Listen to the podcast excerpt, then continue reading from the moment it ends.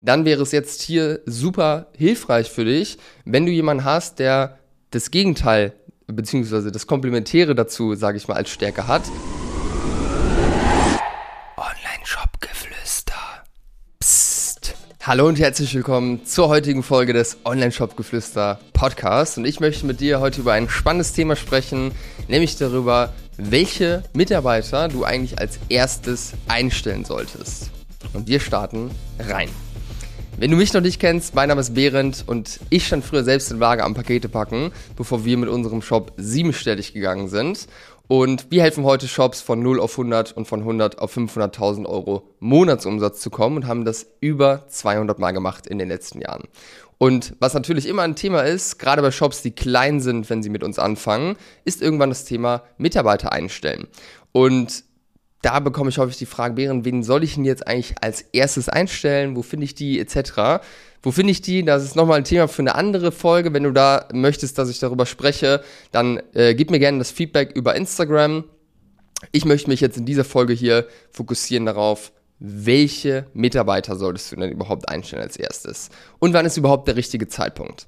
Der erste Mitarbeiter, das sollte idealerweise jemand sein, der dir wiederkehrende Aufgaben abnimmt. Das heißt, wenn du die Logistik in-house hast, die Logistik, den Kundensupport, einfach Dinge, die immer wieder anfallen, die auch immer gleich, sage ich mal, ablaufen, die einfach auch einfach sind, sage ich mal, an jemand anderen abzugeben. Was hier super wichtig ist, wenn du da jemand reinholst, ist, dass du diese Person vernünftig einarbeitest und da keine großen Fehler machst und dass vor allem die Vorarbeit gemacht ist. Das heißt, im Kundensupport jetzt überhaupt noch gar keine Strukturen und Prozesse zu haben und dann einfach jemanden ranzulassen, wäre fatal. Da kann wirklich ganz, ganz viel schiefgehen. Was du hier zumindest mal gemacht haben solltest, ist ein gutes Support-Tool eingerichtet haben, wie Gorgias ähm, zum Beispiel. Link dazu findest du bei mir in der Instagram-Bio, ähm, wo alle Kanäle zusammenlaufen, wo du gewisse Vorlagen hast für wiederkehrende Fragen, die ankommen, ähm, dass man einfach hier auch eine gewisse Effizienz, sage ich mal, hat im Arbeiten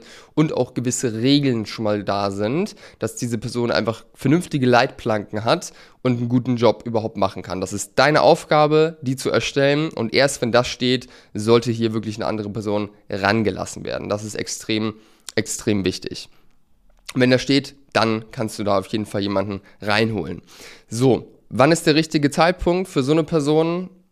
Schwer zu beantworten. Ich denke, da gibt es auch keine pauschale Antwort. Ich würde mal sagen, der richtige Zeitpunkt, um jemanden im im Kundensupport, in der Versand äh, etc. reinzuholen, ist, wenn du siehst, okay, das Ganze funktioniert. Also wenn du jetzt bei Null stehst, dann würde ich persönlich noch nicht jemanden reinholen, außer du bist 110% sicher und weißt, dass du schnell, sage ich mal, Momentum aufbauen wirst, weil das Produkt garantiert funktioniert, weil es schon bewiesen ist äh, auf irgendeine Art äh, oder du mega viel Erfahrung hast schon in, äh, in dem ganzen Bereich, dann ja, sofort. Ansonsten, wenn das nicht der Fall ist, würde ich ehrlicherweise abwarten, bis du ein bisschen Traction hast und bis du merkst, okay, das hier wird safe funktionieren. Ich brauche jetzt einfach die Zeit für andere Sachen und ich bin jetzt gehemmt, am Marketing zum Beispiel zu arbeiten, weil ich mich die ganze Zeit um solche wiederkehrenden, unnötigen Aufgaben in Anführungszeichen kümmern muss. Das heißt, irgendwie so ab 10, 20, 30, 40, 50k Umsatz wäre hier ein guter Zeitpunkt. Das muss auch gar nicht unbedingt jemand sein, der Vollzeit schon ist, sondern kannst ja auch super mit einem Minijobber, Werkstudenten oder einer Teilzeitkraft arbeiten. Was davon genau für dich Sinn macht, lässt sich schwer sagen. Das müsste ich mir individuell anschauen. Frage an alle Leute, die hier auf Spotify zuhören. Ähm, man kann ja bei Spotify hier so Fragen beantworten und das kannst du hier mal tun. Mich würde super interessieren, was war der erste Mitarbeiter, den du eingestellt hast? Also was für Aufgaben hat der gemacht? Beantworte es gerne mal. Ich lese mir das auf jeden Fall durch und bin sehr, sehr neugierig und gespannt, was du sagst.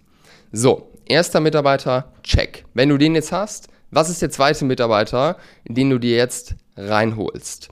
Im besten Fall ist das jemand, der jetzt nicht nur wiederkehrende Sachen macht, weil dafür hast du ja jetzt jemanden, der dir den Rücken da frei hält. Das sollte jetzt jemand sein, der komplementäre Stärken zu dir hat. Das heißt, wenn du jetzt mega die kreative Person bist und das ganze Creative-Thema liegt dir, das Branding-Thema liegt dir etc., Social Media und so, das sind deine Stärken, dann wäre es jetzt hier super hilfreich für dich, wenn du jemanden hast, der das Gegenteil beziehungsweise das Komplementäre dazu, sage ich mal, als Stärke hat. Und das ist ja meistens das Zahlenthema, ja. Besonders kreative Menschen, die haben da tendenziell eher Schwierigkeiten bei dem ganzen Zahlenthema.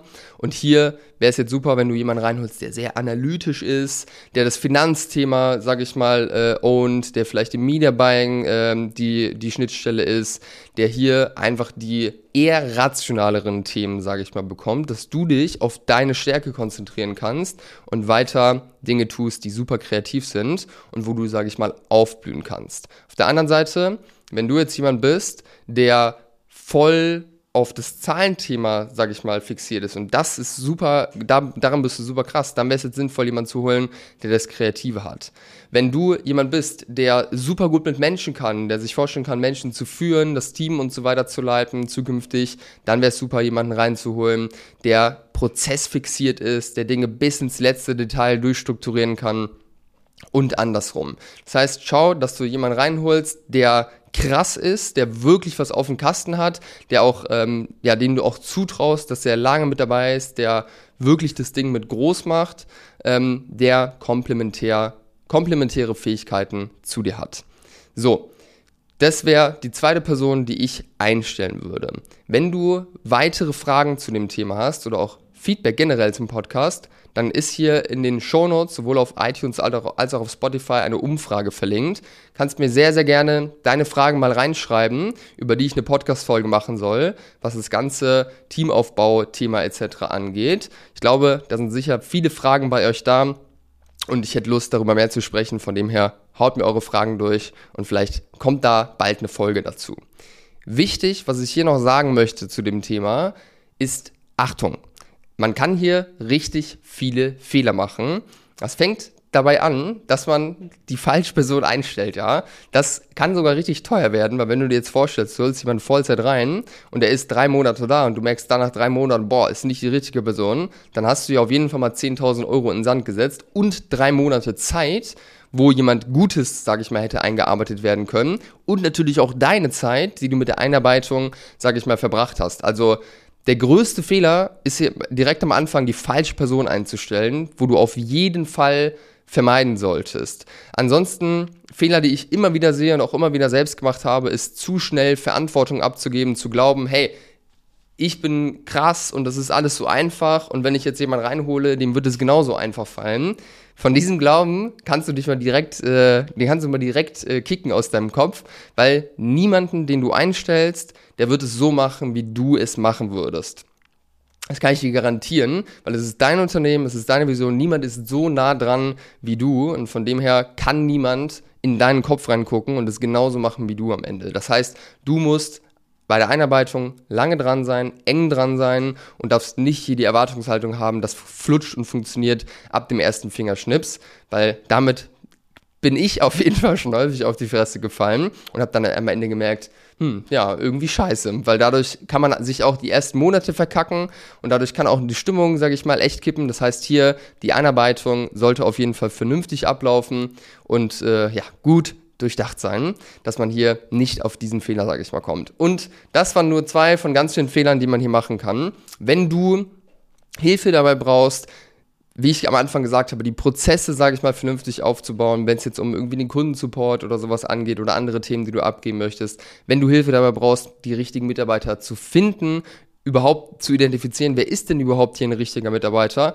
und am Ende die auch richtig ein, einzuarbeiten und zu führen. Und du einfach jemanden haben möchtest, der bei dir mit im Boot sitzt, dich an die Hand nimmt, das schon viel oder häufig gemacht hat, dann buch dir gerne einen Termin auch für ein äh, kostenloses Erstgespräch bei uns auf der Homepage, ähm, weil das ist das, wo wir, wobei wir unsere Kunden immer unterstützen, wenn das Wachstum reinkommt. Und äh, ja, ich freue mich einfach immer, wenn Fehler, die ich nicht, äh, die ich gemacht habe, andere nicht mehr machen müssen. Und hier habe ich wirklich sehr, sehr viele Fehler gemacht und kann dich da mit Sicherheit vor dem einen oder anderen bewahren. Also buch den Termin.